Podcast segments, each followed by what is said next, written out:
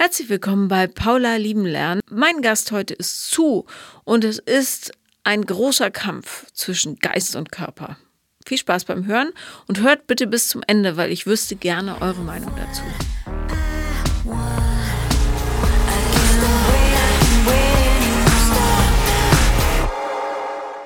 Herzlich willkommen, liebe Sue. Herzlich willkommen. Herzlich willkommen. Hi. Hi. Einmal nur hi. Du bekommst eine Sonderauszeichnung von mir für besonderes Engagement an diesem Tag. Es ist nämlich Bahnstreik. Absolut. Und äh, du bist, wann bist du aufgestanden? Um drei? Ich bin so? um drei aufgestanden Ja, tatsächlich. Wahnsinn. Ja, ich bin auch gestern extra 21 Uhr schon ins Bett gegangen. Mhm. Ich konnte zwar nicht schlafen, aber ich lag theoretisch im Bett und konnte noch äh, fünfeinhalb Stunden vielleicht Schlaf kassieren. Ja. Mhm. Tja. Ich, es geht's ja auch so, wenn du weißt, dass der Bus, Zug, whatever, ganz früh fährt, dass du dann einfach nicht schlafen kannst, weil du immer denkst, du verpasst den Wecker. Nee, gar nicht, weil ich noch nie einen Wecker verpasst habe tatsächlich. Ja. Also ich ich auch wirklich- nicht, aber trotzdem. Ich bin wirklich äh, so krass, dass ich eigentlich immer, ich war auch dann tatsächlich um zwei oder so schon wieder wach. Und ähm, dann habe ich so ein bisschen rumgedöst noch, aber nee, das habe ich eigentlich nicht. Aber ich konnte halt nicht einschlafen, weil ich wusste, ich muss jetzt schlafen. Und dann weiß man, es wird immer weniger. Man rechnet so im Kopf, hm, zehn Minuten weniger, verdammt. Ja, ja, genau. Das Oh eher, ja. Schon halb. Ja, Die Kirchenglocken klingeln. ja. Ja. na gut, also ich freue mich sehr, dass du da Ja, bist. Du siehst mich auch. super wach aus. Ja, Top. Der Hammer kommt wahrscheinlich so Richtung Nachmittag. wir werden sehen. Wir werden sehen. Aber dann bist du schon in der Freizeit. Jetzt reden wir erstmal über Ja. den fantastischen Ernst des Lebens. Ja, Liebe, Sex und Zärtlichkeit Mhm. und das Drama drumherum. Äh, Worüber reden wir eigentlich genau? Worüber reden wir? Ja, also es ist ähm, tatsächlich bei mir so, ich sage echt oft tatsächlich, das muss ich mir mal abgewöhnen. Also bei mir ist es so, ich ähm, hatte meine letzte Beziehung vor circa fünf Jahren, also meine ernst, also eine richtige verbindliche Beziehung. Und habe danach tatsächlich angefangen, an mir Jetzt zu arbeiten. natürlich auf, ja. Ja, genau. Ich habe äh, dann angefangen, an mir zu arbeiten, habe mal hinterfragt, was so meine Beziehungsmuster sind. Die letzte Beziehung war auch ein bisschen anders als alle anderen, die ich vorher hatte. Also ich hatte fünf feste Beziehungen. Die letzte ging eineinhalb Jahre, war auch eine Distanzbeziehung. Und die längste war dreieinhalb Jahre. Und ich habe halt irgendwann gedacht, ich habe da keinen Bock mehr drauf. Also irgendwie, oder beziehungsweise ich habe keine Lust, immer wieder an den gleichen Punkt zu kommen, immer wieder ins Vertrauen zu gehen und dann irgendwann festzustellen, dass es nicht passt. Und wahrscheinlich hat es halt mit den meisten generell schon die ganze Zeit nicht gepasst gehabt. Und dann habe ich sehr viel an mir gearbeitet. Ich habe dann auch angefangen, eine Therapie zu machen, also auf Selbstzahlerleistung. Ich habe jetzt keine krassen Depressionen oder irgendwas, aber es war mir einfach wichtig, gewisse Sachen aufzulösen.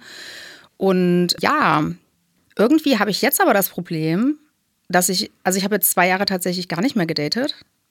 Und ich hatte jetzt mal wieder ein Date oder ich habe jetzt mal wieder jemanden kennengelernt gehabt, wo das mal ein bisschen mehr gematcht hat.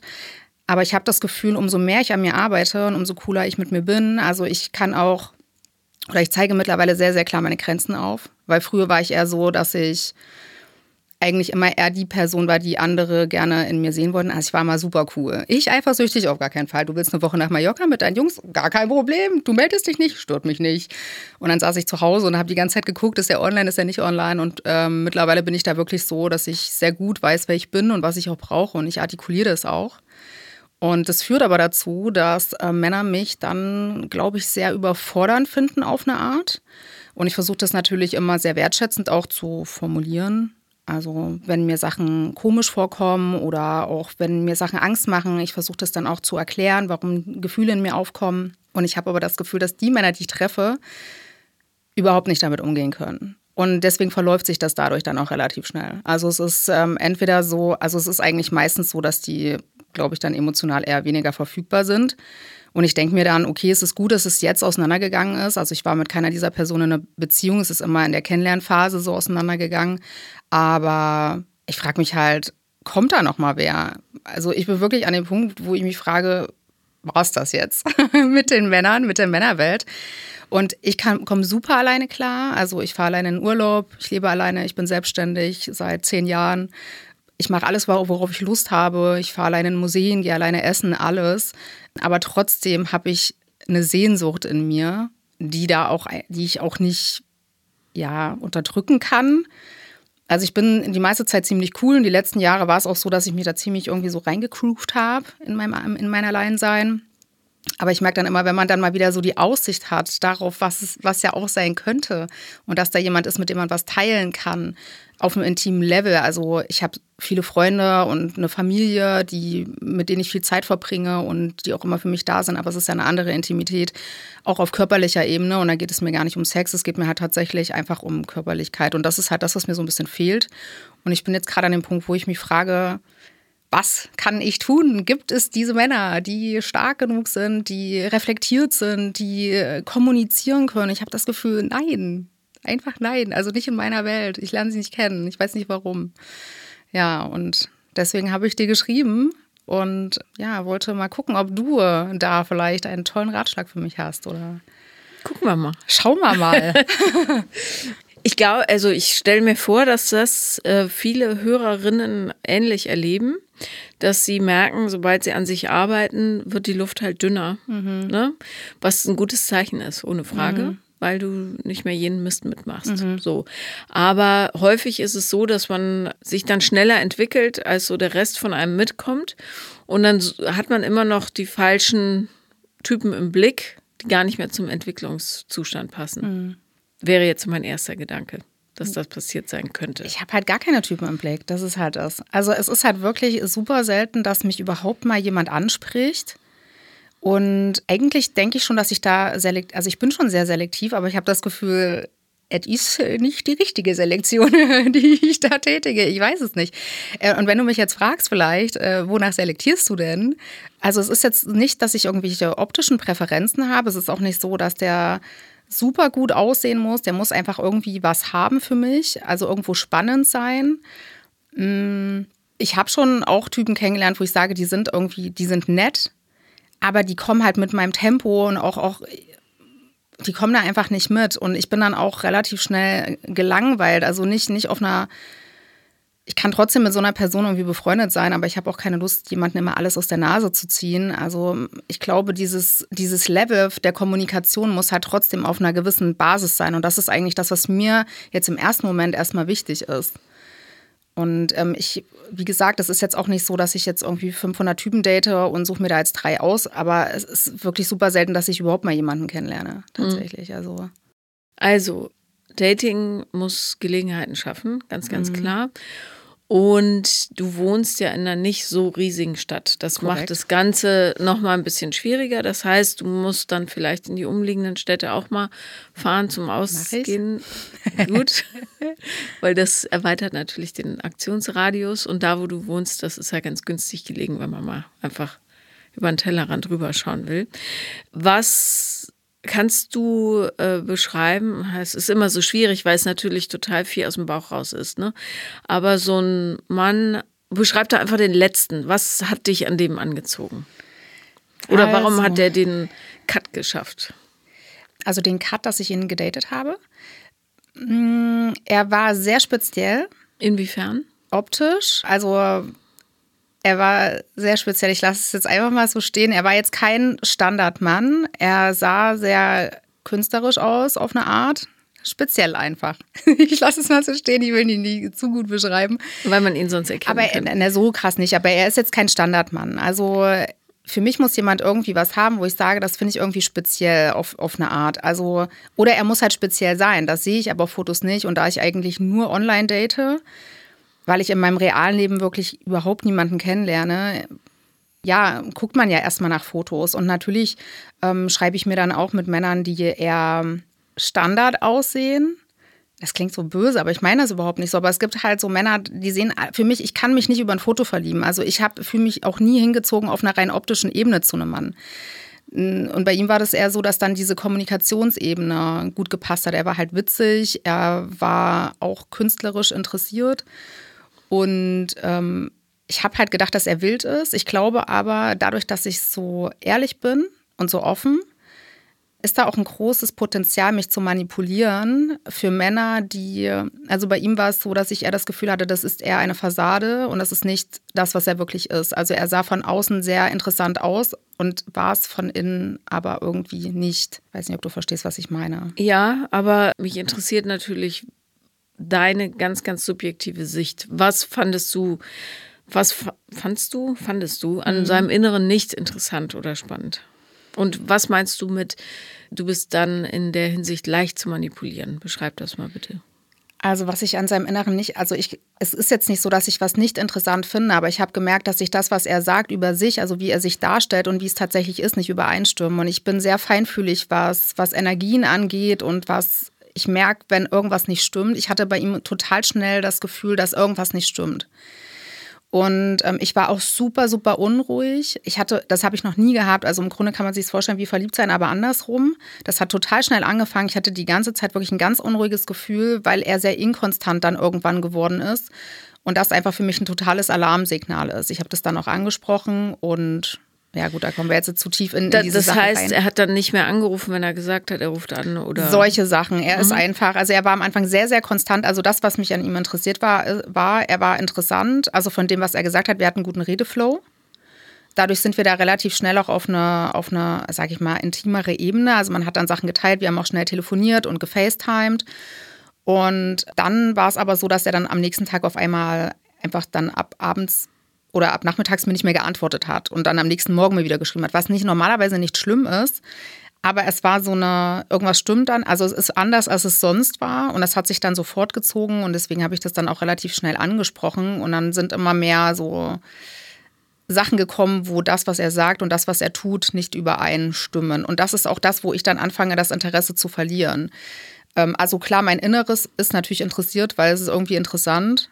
Aber es ist was, wo ich weiß, es tut mir nicht gut. Und dann bin ich auch relativ schnell an dem Punkt, wo ich sage, das möchte ich so nicht. Weil ich weiß, dass ich mit sowas nicht gut umgehen kann. Und das artikuliere ich euch. Ich habe ihm das auch erklärt, was das mit mir macht. Ich hatte auch eine sehr, sehr toxische, also die letzte, man nennt es heute Situationship, die ich hatte, war in Spanien. Also ich gucke nicht nur in den Orten drumherum. Die letzte war in Spanien. Das hat sich aber tatsächlich nur durch Corona so ergeben. Und das war eine absolute Vollkatastrophe. Und danach habe ich mir wirklich, also achte ich auf viel mehr Sachen, auf die ich früher gar nicht geachtet habe, weil ich gar nicht wusste, was für Tiefen Menschen haben können und was wirklich. Es ist so, so leicht, Menschen zu täuschen, gerade übers Internet, über Social Media etc. pp. Und deswegen bin ich da mittlerweile ein bisschen feinfühliger, was das angeht. Was ist dir passiert in Spanien? Oh, das ist eine sehr lange Geschichte. Also die, die Quintessenz ähm, oder kurz zusammengefasst, ähm, das hat sich während dem Lockdown entwickelt. Die Person, also dieser Mann hat mich angeschrieben, er war sehr viel jünger als ich. Und ich dachte erst, was, was will er von mir? Also ich meine, er lebt in Spanien. Ich Wie lebe alt bist du? Ich bin 38. Und er? Und er war 21 damals. Mhm. ja, und es ist auch überhaupt nicht mein, mein Muster oder so. Also es war das erste Mal, dass das so gewesen ist. Also ich hatte schon immer was mit ein bisschen jüngeren Männern. Halt vier Jahre, sieben Jahre, aber halt 14 Jahre war schon krass. Ähm, aber ja, da bin ich super tief reingeschlittert, weil es war Lockdown. Ich habe monatelang, ich konnte nicht arbeiten. Und ich dachte mir dann so, pff, whatsoever. Ich meine, ich sitze hier rum, hier passiert nichts, man kann keine Dates haben, man kann sich nicht treffen. Also habe ich mir quasi die Möglichkeit offen gehalten, etwas Romantisches übers Internet zu haben, was ich wusste, also für mich war damals klar, das wird nie in der Realität werden, wurde es dann aber. Und dann kam raus, als ich dann das erste Mal da war, dass er eine Freundin hatte die ganze Zeit. Und naja, ich ähm, erspare jetzt mal den Rest, aber es war wirklich richtig, es war wie eine, ich könnte ein Buch darüber schreiben. Und warst du denn verliebt in den? Oder verknallt nur? Na, ich glaube nicht. Also ich habe das gedacht, aber auch da war ich ja schon relativ lange Single und habe auch nicht viel gedatet. Und ich glaube, es ist wirklich einfach diese Sehnsucht. Und äh, ich denke, man unterschätzt das enorm, wenn man länger alleine ist. Und ähm, ich habe auch kein, keine Sexpartner oder sowas. Also ich finde es voll okay, wenn das Leute haben. Das ist bei mir nicht so. Und ähm, natürlich hat man in sich eine Sehnsucht. Und wenn die angetriggert wird, zumindest ist das mein Gefühl, mhm. ist man einfach sehr leicht blendbar. Und in dem Moment dachte ich schon, ich wusste bei dem aber auch ziemlich früh, dass irgendwas nicht stimmt. Aber ich habe das halt ignoriert. Und ich habe das damals meiner Therapeutin auch erzählt. Ich hatte die damals schon. Und dann hat sie zu mir gesagt, bitte nehmen Sie mal alles, was dieser Mann Ihnen erzählt, mal erstmal nur als Geschichte hin und nicht als die Wahrheit, weil das ist wirklich, das Polizei, Schlägereien, Gefängnis, Drogen, Alkohol, Borderline-Störungen, Mutter, die ihn misshandelt hat. Also das ist wirklich, das, das ist irre. Also wirklich krass. Und ähm, deswegen würde ich würde nicht sagen, ähm, er hat mich einfach manipuliert und ich bin da drauf reingefallen. Er ist da sehr gut drin und ich wusste nicht, dass es sowas gibt oder dass sowas möglich ist, weil ich mich eigentlich auch immer als schlaue empfunden habe. Aber ich glaube, es kann wirklich fast jedem passieren. Naja, die Manipulierbarkeit hat nichts mit Intelligenz zu tun. Nee, überhaupt nicht. Sondern ähm, ja, mit einer emotionalen Verletzlichkeit. Ja. Was äh, glaubst du, warum bist du leicht zu manipulieren? Also bei dem, Oder achtest, warum achtest du nicht auf die Signale, die du ja durchaus wahrnimmst? Ich glaube, in der Situation bei diesem Mann war es so, dass ich da schon zu tief drinne gesteckt habe, als ich so die ersten Signale, also ich habe tatsächlich da noch keine Signale gesehen, weil ich diese Situation noch nie in so einem, also ich war da wirklich einfach sehr naiv in dem Moment. Und ich, wie gesagt, ich war einfach sehr sehnsüchtig und ich habe mich in dem Moment eher in die Idee von dieser Sache verliebt. Ich wusste, das wird niemals in der Realität, also das hat gar nicht gepasst, auf keiner Ebene. Und ich war dem auch extrem überlegen in allen Belangen. Und ich habe auch danach da ganz viel dran gearbeitet, weil das hat mich trotzdem sehr, sehr, ähm, also es hat mich wirklich nachhaltig geprägt und auch auch wirklich, also gebrochen will ich nicht sagen, aber es hat mich extrem verletzt, weil er auch sehr, sehr abwertend am Ende war, also mit seinem Verhalten und mit allem Möglichen. Und einfach die Scham darüber, dass man das hat mit sich machen lassen, obwohl man eigentlich wusste, oder obwohl ich wusste in der Situation, das ist, ein, das ist einfach nicht richtig. Geh raus aus dieser Situation. Und es ist aber, ich habe da schon so drinne gesteckt, dass es mir sehr, sehr schwer gefallen ist, da wieder rauszukommen. Und das war ganz klassisch eigentlich auch Lovebombing. Der hat mir wirklich Rosen nach Hause geschickt und äh, also aus Spanien. Das hat kein Mann geschafft, mit dem ich in der gleichen Stadt eine Beziehung geführt habe. Und es sind natürlich, ich glaube, wir sind einfach auch so krass verblendet durch diese ganzen Filme von toxischen Beziehungen, die wir als das romantische Ideal empfinden. Und es ist einfach Bullshit. Und trotzdem, wenn man sowas erlebt und wenn man das das erste Mal erlebt, denkt man, ey, irgendwie finde ich das trotzdem, ein Teil von mir finde das irgendwie gut. Ja. So, und dann hängst du da drinnen und dann kommst du nicht raus. Und so ging es mir. Das hat sich dann auch über eine längere Zeit gezogen. Ich habe das auch immer wieder abgebrochen, auch den Kontakt abgebrochen. Und ja, und ich habe da wirklich eine ganze Weile gebraucht, um mich zu sammeln und wirklich mir krasse Dealbreaker zu setzen, wo ich sage, bis hier noch nicht weiter, das lasse ich nicht mehr mit mir machen. Oder einfach zu sehen, dass da irgendwelche Signale sind, die ich früher nicht wahrgenommen habe. Was ist denn die Beziehung aus deiner Sicht, die am besten gelaufen ist bisher? Ähm, ich hatte vor, dem, vor der Distanzbeziehung, die ich hatte, die Beziehung, die ich dreieinhalb Jahre hatte, war schon. Welche Distanzbeziehung? Also die, die letzte, also die letzte wirkliche Beziehung, das aus Spanien, das ist für mich keine Beziehung, weil mhm. das war einfach ja. was, das war für mich keine Beziehung. Der Mann, den ich davor hatte, das war wie gesagt eine Distanzbeziehung über eineinhalb Jahre. W wann hast du das gesagt? Was habe ich gesagt? Wann hast du gesagt, dass es eine Distanzbeziehung war? Eben gerade, aber ich weiß nee, nicht. Nee, ach so, nee, das hatte ich ganz am Anfang gesagt. Ja? Ja, hast du? Aber ja. nur so im Nebensatz. Ja, kann sein. Ja, ja, wir müssen mal ein bisschen langsam so in die Tiefe gehen. Okay, ja. Also, mhm. die aus deiner Sicht am besten funktionierende Beziehung. Das war die, die, ich davor hatte, vor dieser Distanzbeziehung, also quasi die vorletzte Beziehung, die ich hatte, mit mhm. dem ich auch dreieinhalb Jahre zusammen war. Wie, die, da wart ihr in derselben Stadt?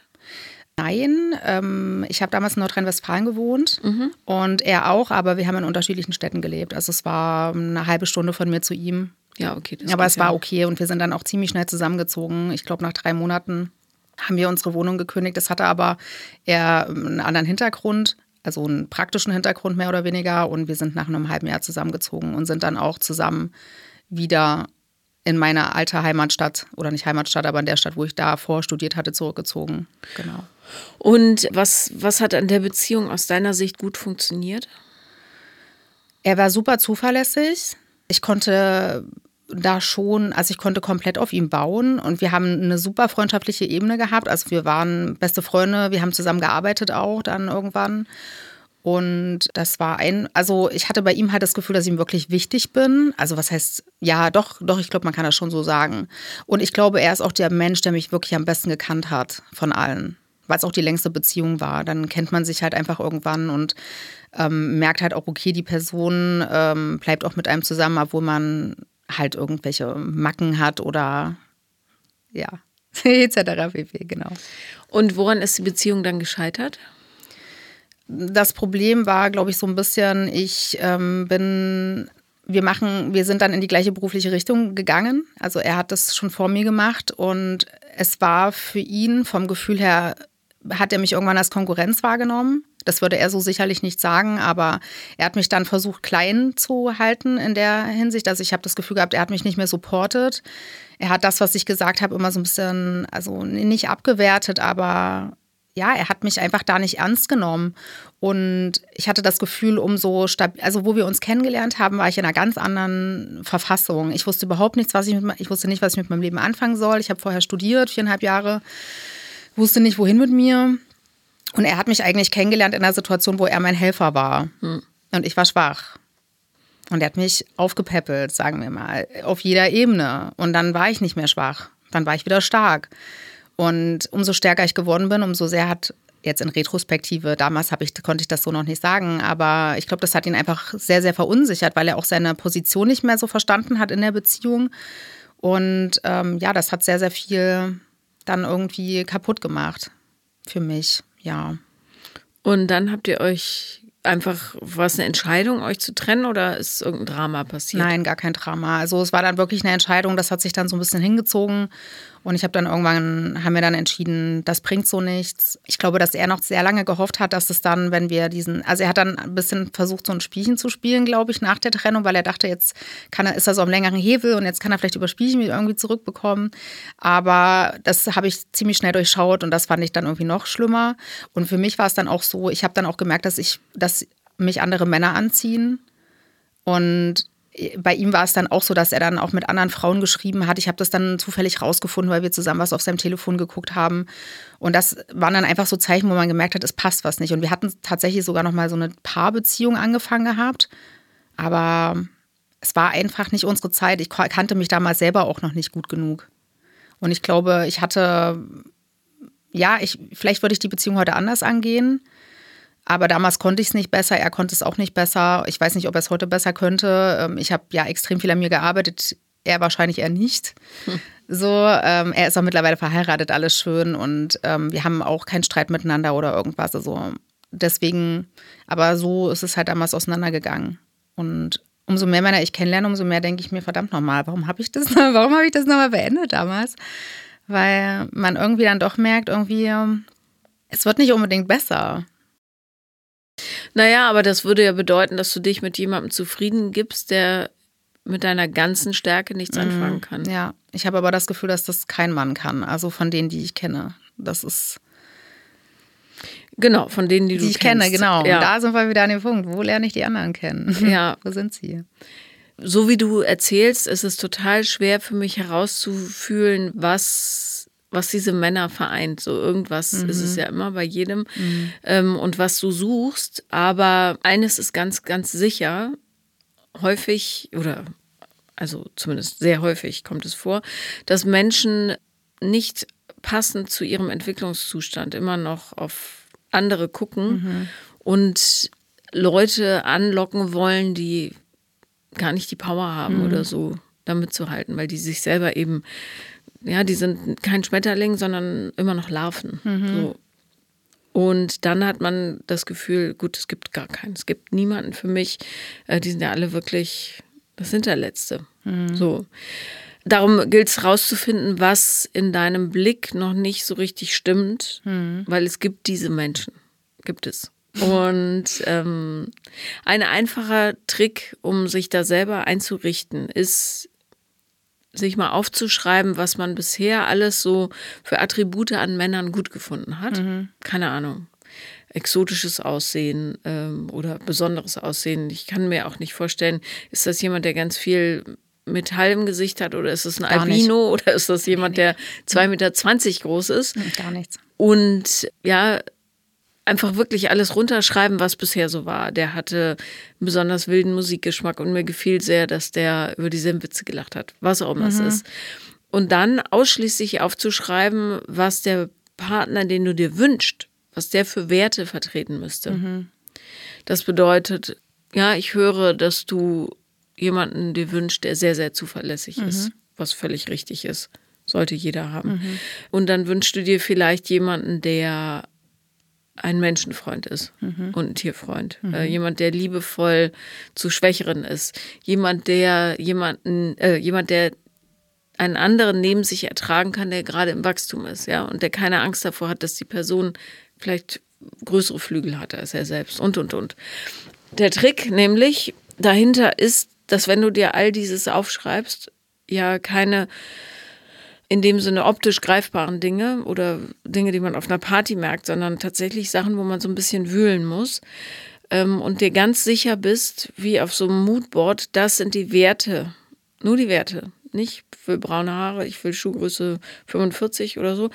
Wenn du dir diese Werte aufschreibst und dir das richtig reinzimmerst und dann sagst, ich wünsche mir einen Mann, der in der Lage ist, Schwächeren zu helfen, als Beispiel whatever, und ähm, ehrlich ist und seine Gefühle kommunizieren kann, wird sich dein ähm, Fokus automatisch, so wie Saurons Auge aus Herr der Ringe, nee, nicht Sauron, Sauron, doch Sauron, Sauron ist der Oberböse, genau, automatisch auf genau diese Leute ähm, richten. Mhm. Das ist so, wie wenn du denkst, ich habe ewig kein 50-Cent-Stück gefunden und plötzlich siehst du überall 50-Cent-Stücke auf dem Boden rumliegen. Ich habe übrigens noch nie ein 50-Cent-Stück gefunden, aber 2 Cent, 5 auch mal. Jedenfalls fängt dein Gehirn dann an zu selektieren und zwar nach den neuen Maßstäben. Und das ist ein ganz interessantes Phänomen. Das könnt ihr alle mal ausprobieren zu Hause. Das geht auch mit, keine Ahnung, ab heute finde ich besonders hübsch, wenn Leute X-Beine haben. Plötzlich fallen euch ganz, ganz viele Leute mit X-Beinen auf und eure X-Beine selbst findet ihr auch eine richtige Wucht, weil es was Besonderes ist. Äh, und dann habt ihr einen freundlichen Blick beispielsweise, ja. Genauso funktioniert das bei der Beziehungssuche auch. Du musst bloß bei den Werten, da, weil wir das alle nicht gewohnt sind, echt darauf achten, dass es präzise ausgearbeitet ist. Weil natürlich, wir wünschen uns alle jemanden, der ehrlich ist und so weiter, aber da kann man sehr, sehr ins Detail gehen.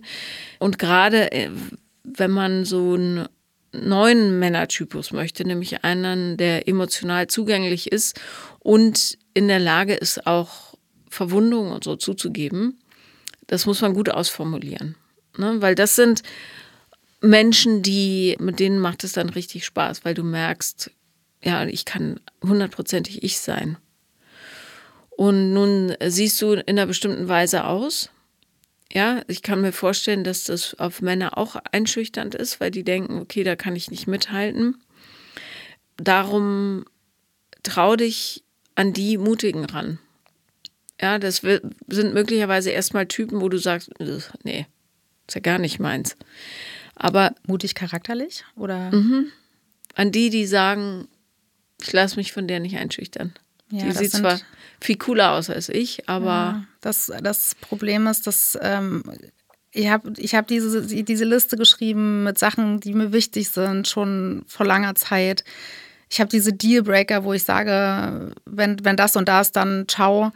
Ähm, und ich zeige mich auch, wie ich bin. Und es ist auch okay, wenn jemand nicht so aussieht wie ich oder ex, wie sich das anhört, so extravagant oder keine Ahnung, wie auch immer man es sagen will. Aber ich habe das Gefühl, dass die Männer, die dann am Ende übrig bleiben, wirklich ganz oft Menschen mit, ich will jetzt das Wort Narzissmus nicht in den Mund nehmen, aber das sind die, die sind mutig genug, mich anzusprechen. Oder ähm, ja, die haben zwar auf den ersten Blick einen hohen Selbstwert, also so kommt es rüber, aber ich sehe dann immer, wenn ich anfange zu tauchen, dass der da nicht ist. Und das ist ja genau das Problem, was ich habe. Die Männer, die bei mir ankommen, weil es ist auch nicht leicht, meine Gunst zu gewinnen, vielleicht auf eine Art. Ich habe auch schon überlegt, ob das vielleicht irgendwie der Fehler ist, dass ich wirklich dann nur die ausselektiere, die dranbleiben, weil es halt sehr schwer ist, meine Aufmerksamkeit zu gewinnen, vielleicht. Oder was heißt sehr schwer, ist es vielleicht nicht, aber. Ähm, ich glaube, man muss schon so am Anfang ein bisschen dranbleiben. Und das war bei dem letzten auch so, dass ich eigentlich am Anfang gar nicht so angetan war, weil ich hatte ihn dann auch so ein paar Fragen gestellt. So von wegen, wenn du fünf Leben führen könntest, was wären das für Leben, um mal zu gucken, wie ist er so drauf und dachte dann, nee, irgendwie. Was, was erwartest du auf so eine Frage? Welche Antwort? Eine spannende. was nee. würdest du denn antworten darauf? Oh, ich habe, also, was ich darauf antworten würde, also es gäbe, glaube ich, gar nicht fünf Leben für mich, die, die weil ich finde mein Leben schon ziemlich gut, wie es ist. Aber es gibt zum Beispiel ein Leben auf Weltreise, was ich mir, also was ich gerne mal leben würde. Ich würde auch gerne ein Leben als Mönch, vielleicht auch interessant. Und ich würde auch gerne mal reinschnuppern, irgendwo in New York als Anwältin zu arbeiten, zum Beispiel. Und bei ihm war das jetzt bei dem letzten Mal, den ich gefragt habe, war das so enttäuschend, diese Antworten. Ich weiß gar nicht mehr genau, wie das ist, bevor du fragst, aber es war so, dass ich dachte, okay, der hat überhaupt keinen Tiefgang. Also so habe ich das wahrgenommen. Vielleicht war ich davor verurteilend, aber man sieht ja schon, ob jemand Facetten hat, in dem wie er antwortet oder ob er überhaupt Lust hat, nachzudenken. Und ähm, ich denke sehr gerne nach. Und das ist auch für viele schwierig. Ich, ich meine, ich habe Philosophie studiert. Was will man da erwarten? Das, ich bin wirklich ein totaler Denkkopf. Und ich glaube, das ist für viele eben auch schwer mit meinem Aussehen übereinzubringen. Und was ich mir da wünschen würde, wäre einfach eine Antwort, die die Tiefe hat. Ich glaube, ich muss dich ganz kurz beschreiben, sonst denken die ja, Leute sich sonst was. Sue hat eine Latexhose an, mhm. Die äh, sehr, sehr schön aussieht. Dankeschön. Ich mag die Optik von solchen mhm. Dingern. Dann hast du ein wahnsinnig tolles Ombre in deinen Haaren, finde ich. Das hat der Vielen Friseur Dank. richtig gut gemacht. Das werde ich dir weiter sagen. ja, richtig gut. Und du bist tätowiert, du bist objektiv sehr, sehr schön. Du okay. siehst aus wie halt so eine, wie man sich so eine coole Sau vorstellt. ja. Vielen Dank. Philosophie hätte ich jetzt auch nicht gedacht. Ja. Ich hätte eher an sowas wie BWL oder so. Das ja. wurde am Wochenende habe ich das erst gehört und das war das letzte, was wirklich, also nope. Also Germanistik und Philosophie war es. Mhm. Aber ähm, BWL, oh mein Gott, aber das letztes Wochenende erst hat mich eine Person genauso eingeschätzt, äh, dass ich BWL studiert habe. Du wirkst wie eine BWLer. Wirklich? wow, vielleicht sollte ich da mal schauen. Vielleicht finde ich ihn ja da. Ich meine, das wäre ganz gut, weil das kann ich halt wirklich gar nicht. Und ja. äh, ich glaube, das wäre äh, so eine ganz gute Ergänzung zu mir. Also ich könnte mir schon vorstellen, dass du es den Leuten nicht so einfach machst, mhm. weil ähm, den äh, so fünf Fragen zu stellen, die über die ich auch erstmal nachdenken mhm. müsste, tüchtig. Das ist schon ein ganz schöner Stock zwischen die Beine direkt mhm. am Anfang. Und dann zu sagen, ne, nee, ist langweilig, damit verbaut man sich natürlich eine Menge Chancen. Zum Beispiel mein Partner, ich wäre erstaunt, wenn der fünf Antworten daraus hauen könnte, mit denen ich zufrieden wäre. Mhm. Ja, wo ich denken würde, ja, geil. Garantiert nicht. Weil der nicht so ist. Mhm. Der ist ein total kopflastiger, bisschen rigider Typ. Mhm. Also der, ähm, der kann sowas nicht.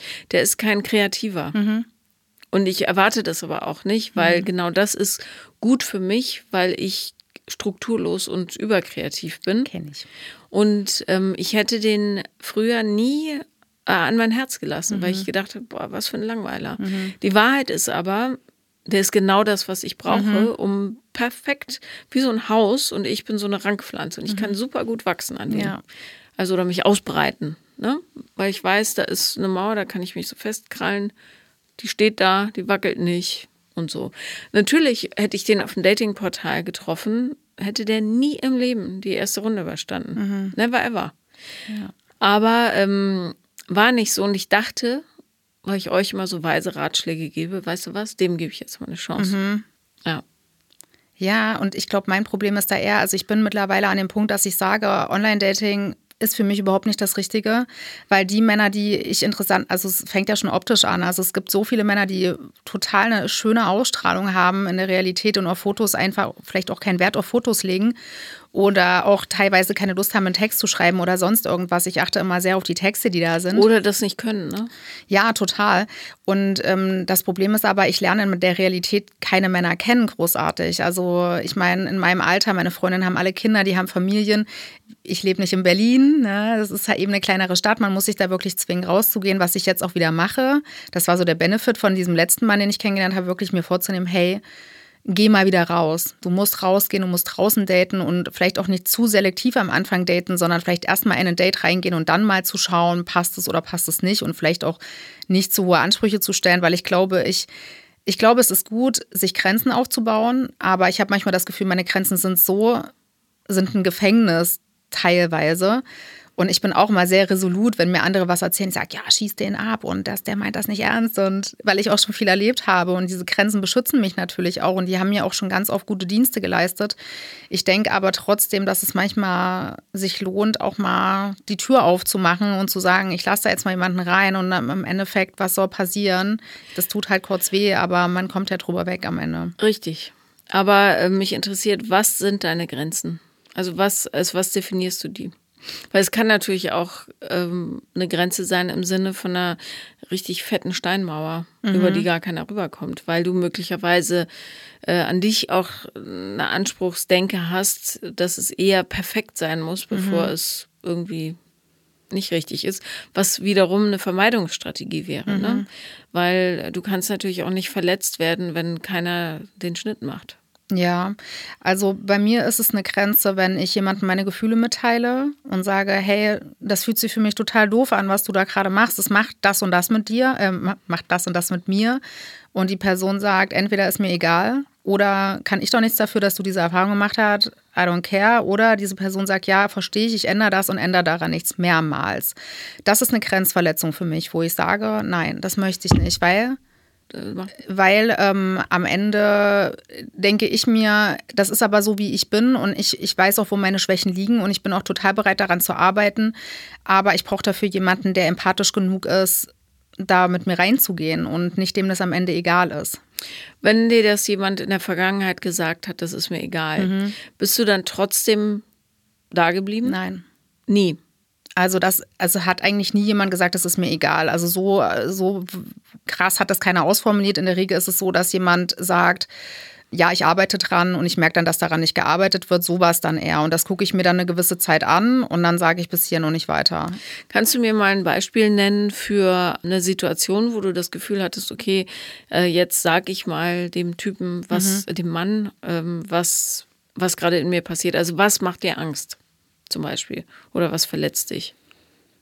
Welches ähm, Verhalten? Ja, also bei dem letzten Mann war es zum Beispiel, also weil das jetzt nur das, das Letzte, was ich erlebt habe, war es eben so, dass er am Anfang sehr konstant war und dann irgendwann sehr inkonstant geworden ist. Mm, und ich habe ihm das dann irgendwann gesagt, also auch noch nicht nach einer langen Zeit, und habe gesagt, pass auf, ich finde das irgendwie komisch. Was ist das? Also war, warum meldest du dich ab einer gewissen Uhrzeit nicht mehr? Weil ich hatte ja diese Erfahrung auch mit diesem anderen Mann gemacht und ich fand das einfach inkonstant. Also mir, ich habe irgendwie gemerkt, irgendwas für mich stimmt nicht. Ne? Also was dahinter bei ihm gesteckt hat, weiß ich nicht. Ist aber auch egal. Und diese Person hat dann zu mir gesagt, oder dieser Mann, ja, ich kann ja nichts dafür, dass dein Ex-Freund so war. Und dann habe ich gesagt, das ist richtig, da kannst du nichts dafür. Du könntest aber auch einfach empathisch sein und sagen oder könntest versuchen, das nachzuvollziehen, weil du kannst zwar jetzt sagen, das ist nicht dein Problem, aber es wird dein Problem, wenn du was mit mir anfangen möchtest. Und ähm, weil was mein Problem ist, ist dann dein Problem. Und dann hat er gesagt, ja, okay, dann verstehe ich das so, wie du mir das erklärst und ich arbeite daran. So. Und das Verhalten hat sich aber nicht verändert. Nein. Ja, okay, aber dann ist er raus. Genau, ja. ja. Das ist ja äh, völlig richtig so. Ja, ja. Und das ist, äh, genau, und das deswegen, ich bin dann immer wieder an dem Punkt, wo ich mich dann frage, bin ich zu hart in meinen Grenzen? Aber eigentlich weiß ich, nein, bin ich nicht, weil ich weiß, ich könnte mit diesem Mann, der hat offensichtlich nicht die emotionale Intelligenz oder vielleicht, was weiß ich, selber irgendwelche Blockaden, vielleicht will er auch einfach nicht, ähm, egal, aber es würde einfach auf lange Sicht nicht funktionieren. Und trotzdem habe ich da natürlich trotzdem schon wieder drinne gesteckt, emotional, und es ist mir auch super schwer gefallen.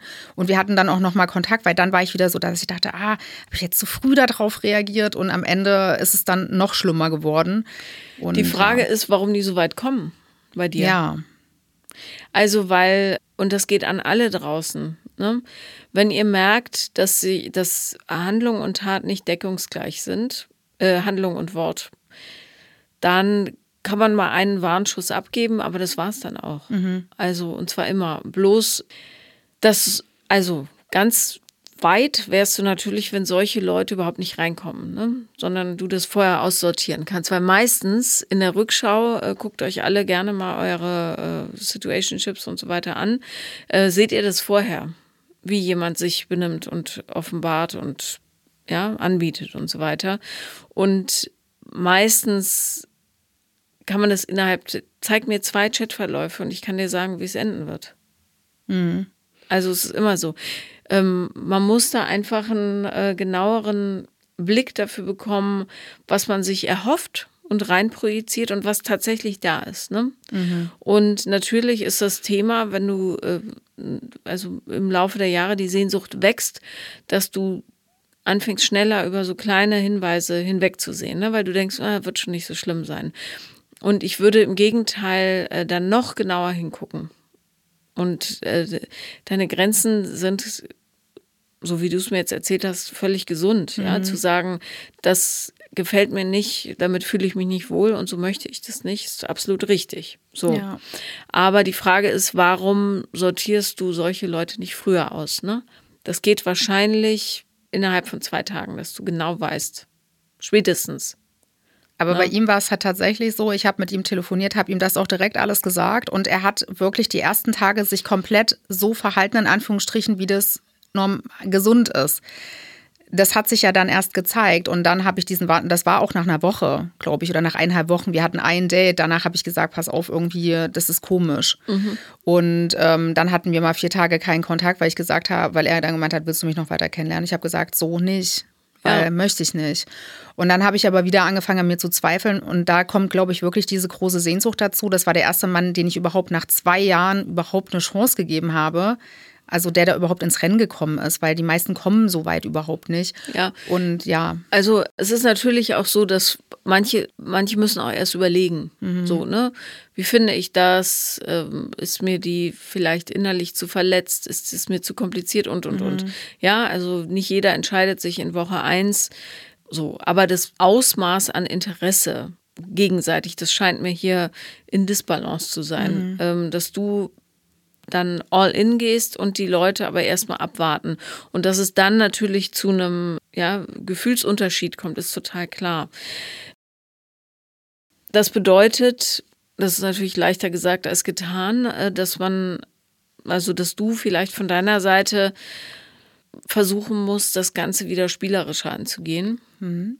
Und erstmal einfach nur übst, zu gucken, ob, ob du dich wohlfühlst mit der Art, wie jemand schreibt und gar nicht sagen, ich habe jetzt einen Anspruch daran, dass derjenige ja, konstant dran bleibt und sich immer morgens meldet und und und, sondern einfach nur mit dem Hintergedanken, ich habe Bock, lustige Leute kennenzulernen. Darf so. ich da ganz kurz einhaken? Bitte. Weil ähm, genau so bin ich normalerweise. Jetzt fällt mir das auch ein, weil du gesagt hast, ja, aber was hat dich so an ihm interessiert? Und zwar in, nach unserem ersten Date hat er, er bei unserem ersten Date hat er direkt gesagt, ich will nur eine Beziehung, ich will nichts Unverbindliches, keine Freundschaft bloß, ich will eine Beziehung. Er hat nach dem zweiten Date sein Tinder gelöscht, was ich total übertrieben fand. Also er hat mich extrem, er hat mir extrem viel Sicherheit gegeben, wo aber keine war und hat mich damit komplett da reingesponnen. Und ich habe auch gemerkt, dass das ich noch Tinder hatte. Ich habe auch gesagt, ich lösche das jetzt nicht, weil ich fand es auch zu schnell und ich würde gerne spielerisch sein und ich bin normalerweise auch so, aber ich habe das Gefühl, dass das schon eine Taktik in irgendeiner Weise war, ob jetzt bewusst oder unbewusst, weiß ich nicht. Und es hat ihn sehr gestört, dass ich mein Tinder da nicht gelöscht hatte. Ich habe dann auch irgendwann sein neues Tinder-Profil, während wir noch gedatet haben, gesehen. Also es ist nicht so, dass ich das nicht kann, da spielerisch reinzugehen. Das ist meine ganz normale Art, eigentlich in so eine Beziehung oder in so ein Kennenlernen reinzugehen. Aber ich habe manchmal das, oder bei ihm war es auf jeden Fall so, er hat extrem viel da rein investiert, mich da total reingestrickt, auch mit ihm, ich will nur eine Beziehung, ich will dich kennenlernen, ich will keine anderen Frauen mehr daten, super früh schon. Ja. Und hattest du nicht das Gefühl, dass das vielleicht ein bisschen zu schnell Total. ist? Total. Mhm. Ja. Und ähm, das wäre dann zum Beispiel ein Moment gewesen, wo du hättest Tempo rausnehmen können. Mhm. Also und sagen können, geht mir alles zu schnell, ich will dich erstmal kennenlernen. Ja. So, ne? Und dann nicht sagen, okay, dann machen wir das jetzt, mhm. sondern sagen, hoppla, möglicherweise, ja, es hatte er auch das eine oder andere Thema. Wir treten jetzt mal ein bisschen auf die Bremse und gucken, was wird, ne? Ja, das habe ich mir auf jeden Fall auch danach rausgenommen, also oder mitgenommen, dass ich wirklich gesagt habe, ich gehe das langsam an. Ich will auch überhaupt nicht mehr großartig schreiben mit jemandem. Ich will jemanden daten. Das war auch, er kam auch aus einer anderen Stadt. Es war aber jetzt nicht so, dass es unüberwindbar war. Man hätte sich jeden Tag theoretisch sehen können. Und das war ja dann auch dieses Problem. Er hat immer gesagt, ja, lass uns sehen und hat aber nie einen konkreten Tag genannt. Und wir haben uns dann zwar gesehen, aber es war ich weiß nicht, es hat einfach nicht mehr gepasst. Ähm, und ich will jemanden im realen Leben kennenlernen, weil über, über Social Media, über das Internet, ist einfach so einfach, zu sagen, ich bin so und ich will das und ich bin an dem interessiert, aber was da wirklich ist, siehst du eben nur in der Realität. Und das ist auf jeden Fall ein Learning, was ich aus dieser Sache mitgenommen habe, die Sachen wirklich langsam angehen zu lassen und einfach zu gucken, was dann passiert. Wer ist denn dein Beziehungsvorbild? Von wem hast du gelernt, wie man Beziehungen führt? Also schon meine Eltern, oder auch meine Geschwister, also gerade meine Schwester und mein Schwager finde ich für eine sehr gute Beziehung. Also für mich eine sehr stabile, wertschätzende Beziehung, die auch sehr, die sind auch beide sehr unterschiedlich, aber supporten sich und ähm, gleichen sich aus. Und bei meinen Eltern ist es auch so würde ich die sagen. Die sind auch noch zusammen. Die sind zusammen, ja. Mhm. Nächstes Jahr 50 Jahre verheiratet. Und die sind auch echt cool miteinander. Die hatten aber ihre Probleme definitiv. Es gibt keine perfekten Eltern. Die hatten auch Krisen in ihrer Beziehung. Mein Vater hatte auch eine Affäre, die ich auch mitbekommen habe. Das hat mich definitiv auch geprägt. Ich meine, ich bin ja schon seit vier Jahren in Therapie. Natürlich habe ich über diese Dinge geredet und nachgedacht. Und ich glaube auch schon, dass die Männer, die ich mir suche, so ein bisschen auch wie mein Vater sind weil ich auch ein Papakind war immer und er ist schon auch sehr, er war früher sehr cholerisch und auch unberechenbar teilweise. Und ich glaube, das ist auch das, was mich dann in diese Beziehungsdynamiken teilweise zieht. Ich hatte aber auch ganz andere Partner, die so gar nicht waren. Ja, aber das ist, ähm, ich habe bei meinen Eltern eben auch gesehen, dass auch ein Fremdgehen, auch eine Affäre nicht unbedingt das Ende einer Beziehung sein muss, sondern dass man daraus auch besser hervorgehen kann oder stärker. Und ähm, trotzdem hat es natürlich mit meinem inneren Kind, wenn man es jetzt mal nennt, natürlich was gemacht, auch was ähm, einfach das Vertrauen zu Männern angeht, weil ich habe früher mal gedacht, meine Eltern werden nie, sie haben sich auch nicht getrennt, aber ich habe gedacht, sowas passiert bei uns nie. Und natürlich ist es so, für mich hat sich da dieser, dieser Satz eingepläut, du musst es immer erwarten, dass sowas passiert, weil es ist nichts für immer, es kann immer alles kaputt gehen, du darfst dir nie zu sicher sein. Und ich glaube, das ist halt auch was, was auch für Männer super schwer ist zu handeln, weil ich natürlich auch Männer teste darauf. Also. Hör auf damit. Ja, ich weiß, ich versuch's. Weil, also, jede Beziehung hat Themen, ist doch ganz mhm. logisch, ne? Aber es gibt keinen Weg, das zu vermeiden, dass mhm. irgendwas passiert. So. Das Einzige, was du machen kannst innerhalb einer Beziehung, ist tatsächlich gut in, im Austausch zu bleiben, ne? Und sich gegenseitig zu sehen, im wahrsten Sinne des Wortes. Und dann daraus zu lernen. Bist du die Jüngste? Ja. Mhm tatsächlich ist die Cholerik eher das Thema, finde mhm. ich, weil das natürlich zu einer Unsicherheit im Kind Total. führt. So. Also das heißt, äh, du bist aufgewachsen ähm, auf Eierschalen so ein bisschen, mhm. damit es nicht nochmal passiert. Und im Grunde ist es das, was du immer noch machst. Du tappst auf Eierschalen rum und sagst, nein, nein, ich verhindere, dass hier irgendwas zerbricht, indem ich so äh, selektiv bin, mhm. dass ja, das Leben im Grunde gar keine Chance hat, mhm. so ein bisschen. Ich bin, also du, hast so viel erzählt, du, das, das, da kommt so viel aus dem Kopf raus. Mhm. Es fehlt so ein bisschen der Bauch. Ja. Ne? Und ich kann mir vorstellen, dass dieses auf Eierschalen laufen oder aufwachsen durchaus prägend ist für die Art, wie du jetzt mit potenziellen Partnern umgehst. Einerseits ein bisschen vermeidend, unbewusst. Andererseits so kontrollierend, dass alle, die es wirklich ernst meinen würden, gar keine Chance haben, reinzukommen. Mhm. So, ja. Das bedeutet, wir müssen tatsächlich die Schale knacken. Einmal ja. durch den Eierbrei laufen. Das versuche ich seit Jahren. Ich habe aber das Gefühl, dass, ähm, also auch in Therapie oder generell, es ist ja immer dein analytischer Teil, der diese Gespräche führt. Ja. Ähm, und ich habe aber das Gefühl, ich habe das Gefühl, dass ich nicht ins Gefühl reinkomme. Also ich kann in diesem Gefühl nichts ändern. Und ähm, ich bin, habe mir jetzt auch vorgenommen, dass ich jetzt wirklich mich wieder mehr mit dem Thema Meditation beschäftige, weil ich mich wirklich frage, wie komme ich da rein, dass ich mich mit mir wirklich verbinde und diese Schale aufbreche, weil ich weiß in der Theorie alles darüber. Aber es ändert ja nichts an dem Gefühl, was ich habe oder was ich nicht habe zu einer Situation. Und äh, auch in Situationen, wo ich auch merke, so und du reagierst gerade schon wieder so, natürlich kann ich mich dann ertappen und kann auch damit aufhören, aber äh, ja, ich habe halt trotzdem, ich komm, kann das nicht aufbrechen. Mhm. Ähm, ich, Meditation ist zu kopflastig. Mhm. Das äh, hilft dir nicht. Was dir helfen wird, ist, also es hilft natürlich jedem, aber du weißt schon, äh, ist so ein somatisches Körpertraining. Da machst du bestimmte Übungen ja, das sieht super simpel aus. Äh, eine zum Beispiel ist, stellt euch vor, ihr liegt auf dem Rücken, habt äh, die Füße aneinander und klappt die Knie auseinander und wieder mhm. zusammen. Oder ihr dreht euch auf dem Rücken liegend von einer Hüftseite auf die mhm. andere und so weiter. Also richtig im Grunde wie so ein Bär, der im Zoo eingesperrt ist, ja. Mhm. Also hin und her wiegen. Und tatsächlich dann, ja, wir haben jetzt leider weder Zeit noch Platz, aber ähm, dass du wirklich ins, ja, ins, äh, in diesem Körperschwung ins Fühlen kommst. Mhm. Und das ist übrigens, fällt mir gerade auf, eine Top-Übung, die machen wir auch in meinem Retreat dann. Mhm. Aber das wäre das. Also somatisches Körpertraining, das wird es sicher in deiner, es heißt auf Deutsch irgendwie anders, aber äh, somatisches irgendwas. Googelt mhm. das, wenn ihr es finden wollt. Das wäre eher das Richtige, weil du auch gerade bei Kindern, die so öfter mal gezuckt haben als kleines, ja, Gürkchen, die müssen ganz viel lockern, bevor, die müssen sich auch wagen, in Arme zu legen, mhm. weißt du, und loszulassen und zu vertrauen und so.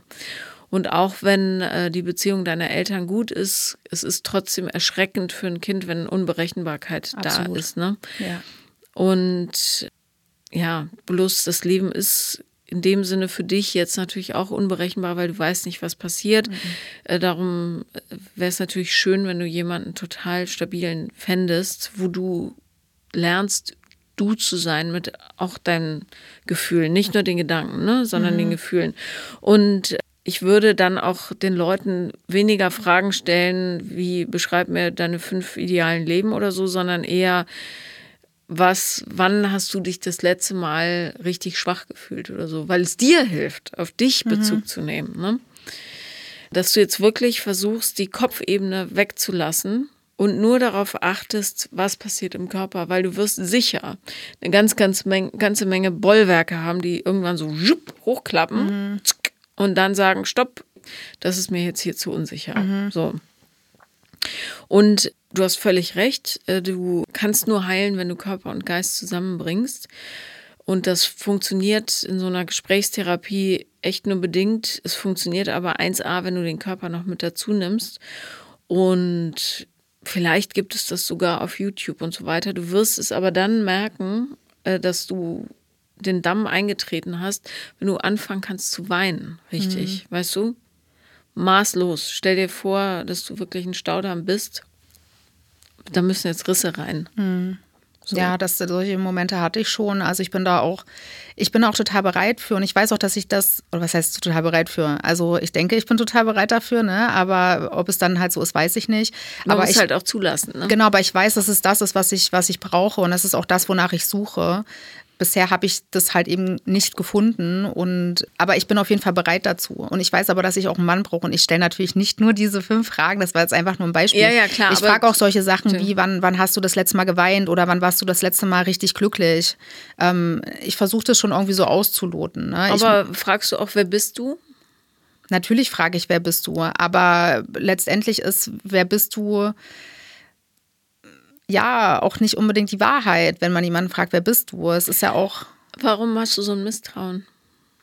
Weil ich einfach sehr viel erlebt habe, gerade was Männer angeht.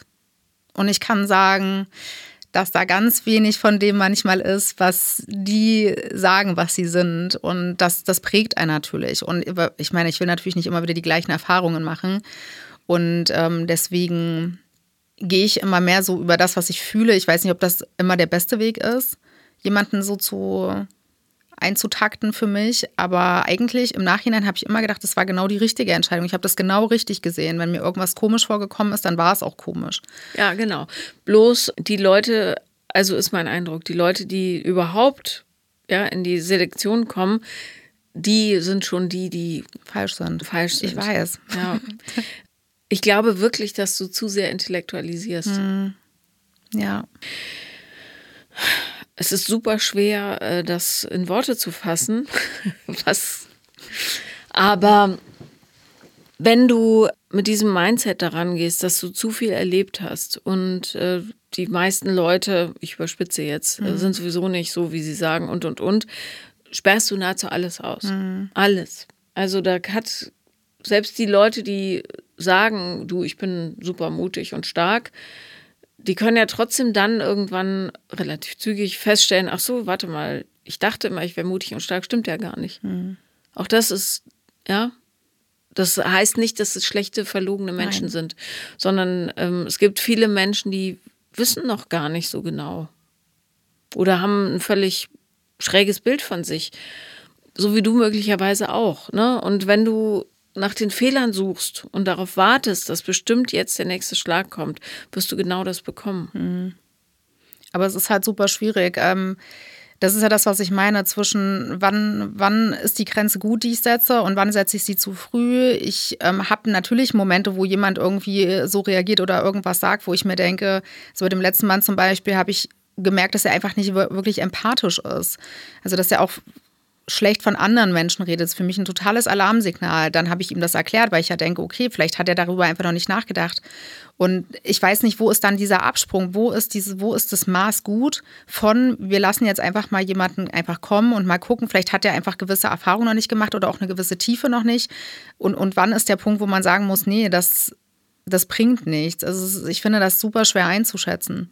Ich glaube, dass du dich zu sehr an diesem Grenzen setzen, das sind mhm. meine Grenzen festhältst. Ja. Brauchst du nicht. Wenn jemand äh, sich permanent blöd benimmt anderen Leuten gegenüber, reicht das an Informationen. Aber es ist ja nie permanent. Also es gibt ja keine permanent beschissenen Leute. Das ist ja das Problem. Also ich glaube. Ja, aber wenn jemand deinen Werten nicht entspricht, mhm. musst du doch nicht. Aber sind nicht die zu hoch, frage ich mich immer. Ist mein moralischer Anspruch zu hoch? Ich Nein, du machst es dir bloß zu kompliziert. Ja, wahrscheinlich. die, die, die, Ansprüche sind völlig okay. Du wirst jemanden, der nicht verlogen ist, zuverlässig ja. und freundlich. So mhm. ist alles in Ordnung. Nur das, das wäre wirklich spannend, da mal zuzuschauen und zuzuhören, äh, wie du ähm, kommunizierst mit denen und so weiter und wie eure Dates verlaufen, weil ich relativ sicher bin, dass du da einen ganz cleveren Mechanismus hast, wie manche Sachen auch unmöglich werden. Und dann sagst du, mhm. ah, warte mal, jetzt hat jemand meine Grenze äh, überschritten, raus damit. Oder aber, und das ist, ich bin ja keine Wahrsagerin, ja, äh, oder aber du ähm, ziehst wirklich Leute an, die ja nur so sind. Auch das ist möglich. Oder die dir ihre schlechtesten Seiten zeigen. Äh, weil du eben weil das noch nicht angeglichen ist, dein Entwicklungsschritt mit deiner Männerbrille. So oder so, ich glaube, es hilft dir, wenn du dich von diesem Vokabular trennst. Ich muss jetzt hier eine Grenze setzen und so weiter, sondern wenn du wirklich darauf achtest, benimmt sich dieser Mensch meinen Werten entsprechend oder nicht und nicht darüber nachdenkst, sondern darüber nachfühlst mhm. tatsächlich. Also fühle ich mich wohl und äh, sorgt er dafür, dass andere sich auch wohlfühlen oder nicht? Im Grunde ganz einfach runtergebrochen. Ja. ja. Und nicht, hat er denselben Humor? Also mein Partner hat äh, teilweise auch, wenn der mir Memes schickt, denke ich, okay, das sind sie wieder die 90er, ja. Mhm. Aber das macht nichts. Der ist trotzdem ein fantastischer Kerl, äh, der extrem zuverlässig ist und loyal. Und das sehe ich aber an anderen Dingen, ne? an allem anderen. Also mhm. achte darauf, was die Ausschlusskriterien tatsächlich sind für dich. Mhm. Aber es ist, du kannst mir gerne äh, auch mal gleich vielleicht noch Chatverläufe zeigen. Dann kann ich dir genau rauszeigen, da hast du was übersehen, da hast du komisch reagiert und und und. Also es ist meistens von außen betrachtet super einfach zu analysieren. Mhm. Ähm, das Problem an deiner Erzählung ist ein bisschen, dass du sehr aus dem Kopf heraus mhm. äh, berichtet hast. Und wenn du das vergleichst mit ähm, anderen Folgen, die ja teilweise nur aus dem Gefühl heraus mhm. sprechen, ist es sehr, sehr schwierig zu sagen, das ist die Lösung. Sicher ist, glaube ich, oder bin ich überzeugt, dass du unbedingt ins Fühlen kommen musst und raus aus dem Kopf. Ganz, ganz das, wichtig. Da bin ich mir auch sicher, ja. Aha. Ich habe nur noch nicht den richtigen Weg gefunden, äh, wie ich da reinkomme. Und ich habe das mit meiner Therapeutin auch schon. Also das, äh, da waren wir auch schon. Wir hatten mal so eine Körperaufstellung gemacht, was sehr spannend war. Und ja. ich habe mein Ich äh, oben im Raum gesehen. Und genauso fühle ich mich auch, ja, als wäre ich wie so ein, als wäre ich, genau, als wäre ich wie so ein Wesen, was oben rumschwebt. Und äh, ich meine das nicht mal, dass ich mich über andere stelle, sondern ich fühle mich einfach oft nicht verbunden mit. Du hast Angst vor der Schwere. Vielleicht auch das, ja. Ja. Aber das kann man lernen und du bist ja noch jung. Also. Ja. Aber wie gesagt, es ist halt, ich glaube, es ist viel, viel leichter, Sachen zu studieren, Sachen zu lernen, Sachen zu lesen. Aber am Ende weiß man dann zwar ganz viel, aber es ändert an dem Gefühl, was man dazu hat, auch trotzdem nichts. Und ich, das, das sagen mir auch so viele andere Leute. Ich verstehe das. Und ich verstehe auch, woher das kommt, aber ich krieg's nicht in mein Gefühl umgelegt. Mhm. Und ich glaube, das ist halt wirklich was, wo man irgendwie dran arbeiten muss oder wo ich dran arbeiten muss und andere wahrscheinlich auch. Aber der Weg dahin ist halt, ja. Der schwierig. Weg dahin führt nur über den Körper. Ja. Nur. Mhm. Und darum, liebe Leute, unterschätzt die Bedeutung von Körpertherapie nicht. Ja, aber ich, da wüsste ich zum Beispiel gar nicht, ob es sowas bei uns gibt. Das müsste ich mal gucken. Gibt tausendprozentig. Ja. ja, wie gesagt, da habe ich mich noch gar nicht mit auseinandergesetzt. Also, ja, mhm. aber das will ich auf jeden Fall angehen. Und ähm, ich glaube halt wirklich, dass ich direkt dass tatsächlich fast nur die falschen Männer einfach anziehe. Also es ist, also von, von, meinem Gefühl her ist es nicht so, dass ich irgendwie die falschen auswähle, sondern dass alle, die ich auswähle, dass die nicht falsch sind für sich per se, aber für mich eben nicht die richtigen Männer sind. Ja, die passen nicht zu deinem Heilungszustand. Die passen auch nicht zu meinem Gefühl, glaube ich. Die passen eher zu meinem Intellekt vielleicht ja. auf eine Art. Ja. So, Kann das, gut sein. Ist, das ist ein Problem. Ja. Vielen Dank, dass du da warst. Vielen Dank, dass ich hier sein durfte. Es war sehr schön. Das war Paula Lieben Lernen und wenn ihr auch mal dabei sein wollt oder mich auf Tour sehen wollt übrigens, ich gehe nämlich auf Tour, dann schreibt mir auf Instagram, äh, schaut auf meine Webseite paulalambert.de und ich freue mich. Übrigens komme ich in ganz, ganz viele tolle Städte. Ich freue mich auf euch. Bis dann.